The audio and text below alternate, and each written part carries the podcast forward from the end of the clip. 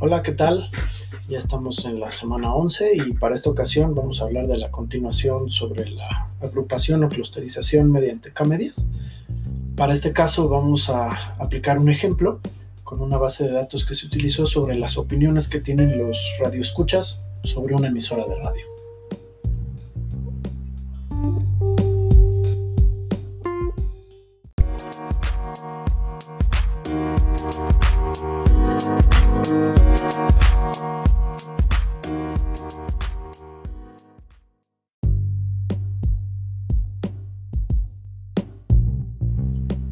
Bueno, pues la agrupación o clusterización sabemos que es la tarea de dividir los, datos en varios grupos, ¿no? De modo que eh, pues estos puntos de datos de los mismos grupos sean más similares entre sí eh, con respecto a otros puntos de datos del mismo grupo que, los de otros grupos, ¿no? Eh, en palabras simples, digamos que el objetivo es segregar o diferenciar grupos con rasgos similares y eh, digamos, nombrarlos o asignarlos en grupos, ¿no? Existen varios tipos de, algoritmos de agrupación, como sabemos, tales como eh, las que son basados en particiones, otros en jerarquías, otros en densidades. Eh, las K-medias es una agrupación que se basa en particiones.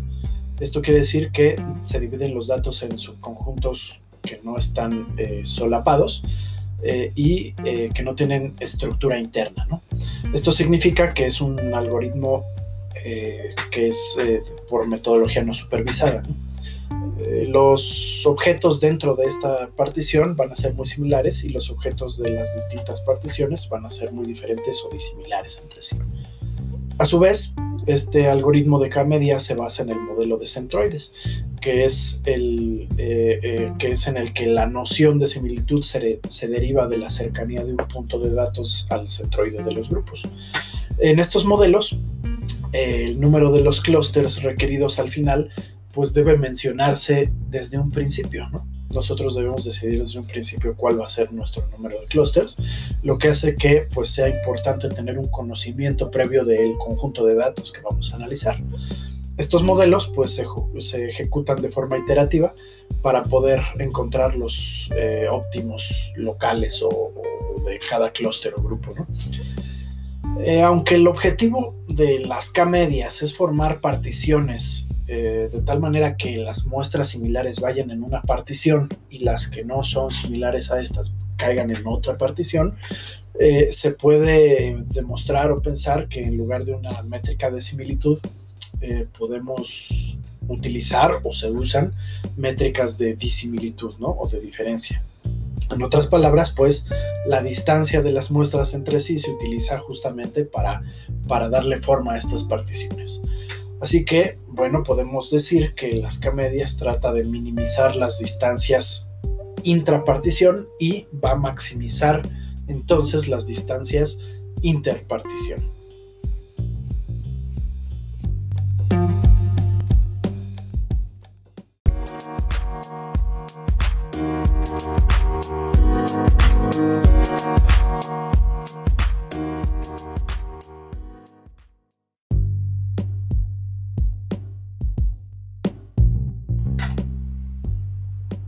Hola, ¿qué tal?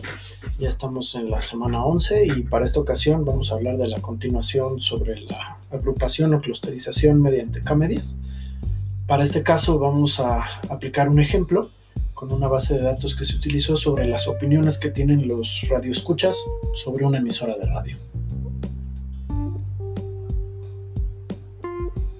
Bueno, pues este ejercicio de la emisora de radio correspondiente a la semana 11 eh, pues tenemos que, justamente esta semana se ha realizado este, este análisis de la base de datos relacionada con eh, una estación de radio específica, la cual contiene información sobre una encuesta y preferencias de los oyentes.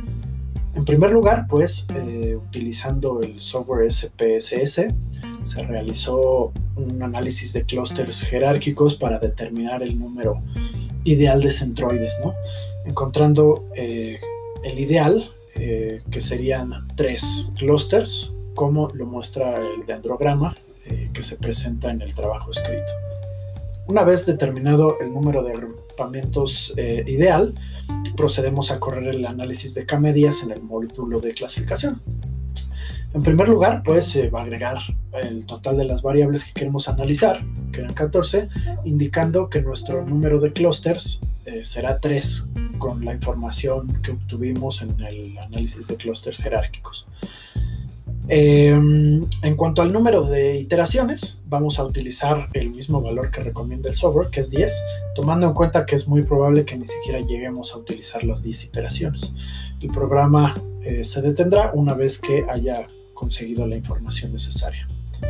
Una vez que se realiza el procesamiento, eh, se obtienen varias tablas con una información importante cada una. En primer lugar, tenemos la tabla de centros iniciales de los conglomerados, que son los resultados de la primera iteración que realizó el programa justamente para encontrar los valores de disimilitud para poder asignar cada una de estas variables a cada uno de los tres clústeres que indicamos. Posteriormente podemos observar la tabla de iteraciones, que son justamente el número de repeticiones que necesitó el software para encontrar la convergencia de los centroides. En este caso, el software realizó únicamente tres iteraciones, para poder conseguir la convergencia, debido a que ya no había ningún cambio en los centros de clústeres o el cambio era mínimo. El cambio de la coordenada máxima absoluta para cualquier centro es 0, 0, 0, 0 y la iteración actual sería entonces 3. Justamente después de realizar las iteraciones necesarias, tenemos que los centros de los clústeres finales, eh, eh, digamos que, tenemos esta tabla y podemos observar la pertenencia de los casos en cada clúster, identificando que en el clúster 1 tendríamos 6 casos, en el clúster 2 8 casos y para el clúster 3 6 casos. Eh, para la interpretación de esta tabla tenemos valores que van del 1 al 5 y que justamente representarían la afinidad con el pensamiento de los radioescuchas que fueron entrevistados siendo el 5 un valor con el que están totalmente de acuerdo o que tienen afinidad y 1, el valor más bajo, si no están de acuerdo o no tienen afinidad alguna con eh, la pregunta que se les realizó.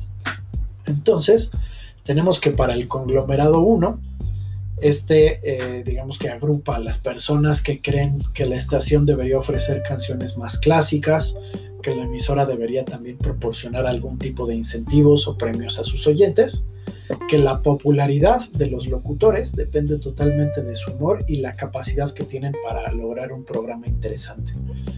Por otra parte, también en este conglomerado, eh, los escuchas también opinan que la estación debería emitir las 24 horas del día y que debería proporcionar información sobre la educación y también ofertas laborales que estuvieran disponibles en la ciudad.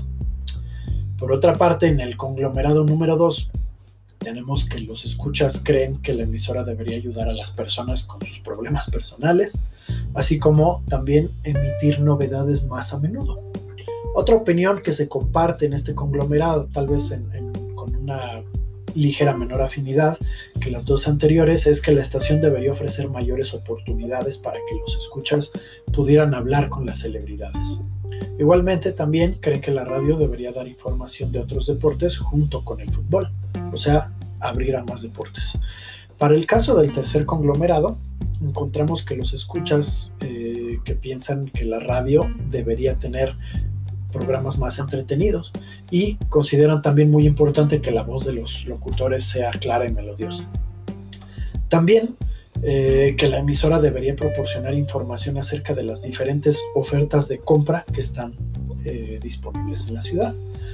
Eh, finalmente, tenemos información que nos ofrece la tabla ANOVA que obtuvimos. Destacan en esta los coeficientes F, que pues van a describir las diferencias entre los grupos de segmentos. El valor de F entonces es eh, significativo al 5% si es que el nivel de significación asociado es menor que 0.005 lo que indica entonces efectivamente que la variable ha aportado significativamente a la discriminación entre conglomerados. Entonces tenemos que destacar la opinión de que la emisora debería ofrecer canciones más clásicas, que está en el conglomerado número uno, ya que este tiene el coeficiente F más alto y con un p-valor del 0%. siendo esta entonces la variable de mayor importancia y que mejor entonces explicaría el agrupamiento de los clústeres. Y bueno, hasta aquí por ahora esta semana. Nos vemos la próxima con otro tema distinto. Nos vemos, que tengan buen fin de semana. Hasta la próxima.